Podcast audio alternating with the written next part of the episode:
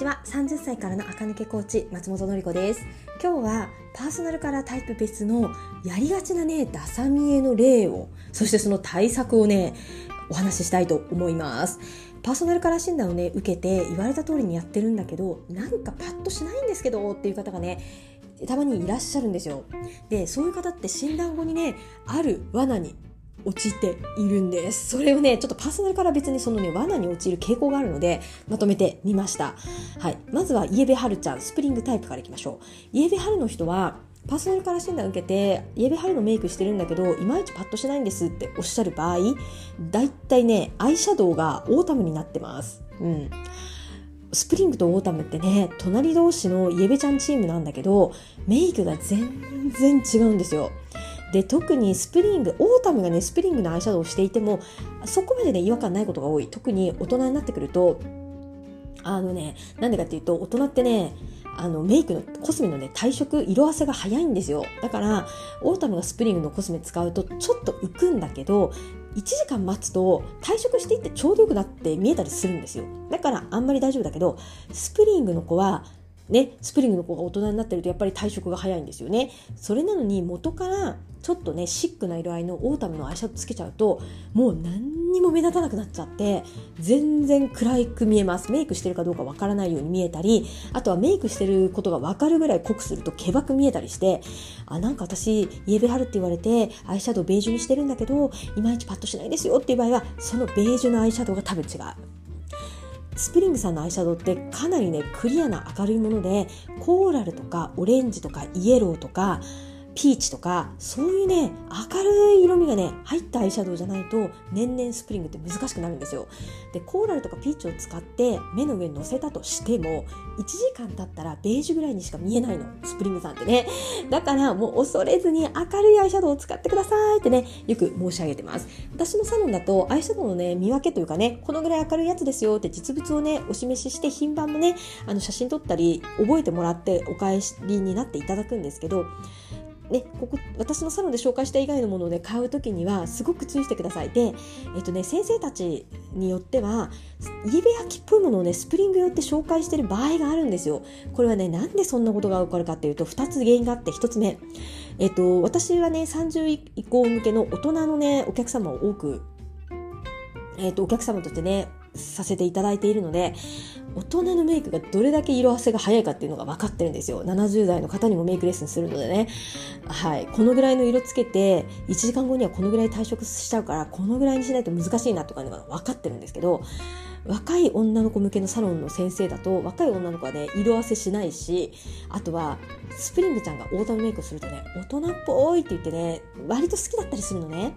だけどもねだから老け色ってことなんですよ老け色だけどいいよスプリングで大人っぽいが好きな人はこれ使ってもいいよで載せてくれるので我々の大人世代がそのね若い子向けの提案を見ちゃうと老けちゃうの。ね もううちらもう大人なので、大人っぽいとか言ってる場合じゃないとね。嫌ですよね。38歳が3歳途中に見えたら41ですからね。嫌ですよね。でも、18歳の女の子が 3,、えーと、3個年上に見えるなら21歳。いいじゃないですか。大人っぽいだから。だけど我々は大人っぽいって言ってる場合じゃないので、イエベアキのアイシャドウはやめた方がいいです。で、それが原因1。えっ、と、紹介してる先生が若い子向けの先生の場合はそういうことがある。で、2つ目のね、これ結構あって、雑誌、ファッション誌、あ、じゃない、メイク雑誌、ボッチェとかで色分けしてる場合は、えっとね、どういう状況かっていうと、先生のところに、新作のコスメが持ち込まれるんですよ。で、これを大体同じ数になるぐらいに春夏秋冬に分けてくれませんかっていうのが仕事なんですね。で、日本人ってサマーが多いので、ブルベ夏ですよね。サマー向けのお化粧品がそれいっぱい出てくるんですよ。で、次にオータム向けでスプリングとウィンター向けはほんのちょっとしか出てこないのにそれを各チーム 3, 3色ぐらいずつ新色コスメであの春夏秋に分けてって言われるともうねこれちょっとオータムっぽいけどオータムの勢力の中だと一番明るいからスプリングに入れといてあげようみたいなコスメがね絶対1個か2個あります。絶対あるんですよ。そうするとこれはね先生も悪くないし雑誌も悪くないですよね。うん。そう仕方ないんですよね。そう。だからえこれスプリングって書いてあったのになんでくすむんですか？って言われた場合はその2つが大体若い子向けのあササジェスとか、えーと、雑誌で分けてあったとすれば、えーと、そうお化粧品会社と雑誌の関係。そう。うそう。なのでえっとね、いくらイエベ貼るよって書いてあっても、かなりクリアで明るいものをお選びになった方がいいです。大人はね。で、イエベはるちゃんはイエベ秋のメイクをやって、なんか私くすむんですけどっておっしゃる場合がね、結構多い。この罠に気をつけることです。はい。二つ目、ブルベナツ、サマーちゃんの場合は、子供っぽくなっちゃうんですよね。これはね、サマーさんってね、メイクの色はあんまり間違いないんですけど、ピンクとかラベンダーとかね、えー、と間違いないんだけど、お洋服の形が可愛すぎると子供っぽくなっちゃいます。サマーの色って、えっとね、パステルピンクとかパステルラベンダーとかパステルブルーとかなんですよね。そうすると色がね、ちょっと可愛いんですよ。シックで大人っぽいっていうよりかはちょっと可愛らしくなっちゃうね。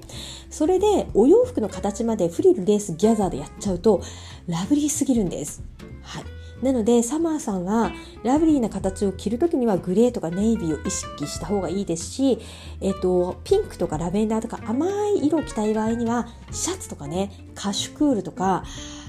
ちょっとね大人っぽい形で可愛い色のお洋服をしてあげた方がいいと思います。はい、ブルベナッツちゃんはあまりにもねピンクラベンダー系を着すぎて子供っぽいという印象に、ね、ならないように。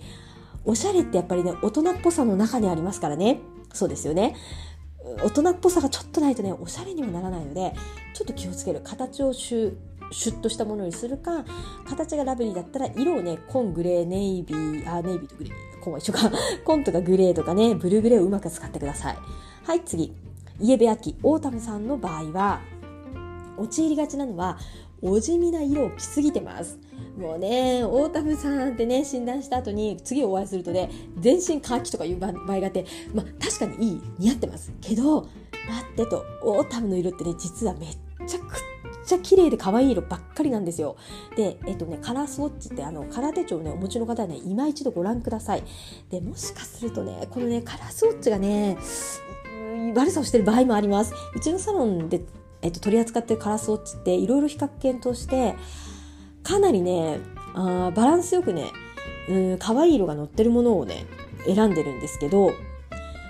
カラスウォッチ屋さん問屋さんによってはかなりね男性チックなシックな色しか載ってないカラスウォッチを販売してるところがあってそこをね仕入れてるサロンさんでもらったり買ったりすると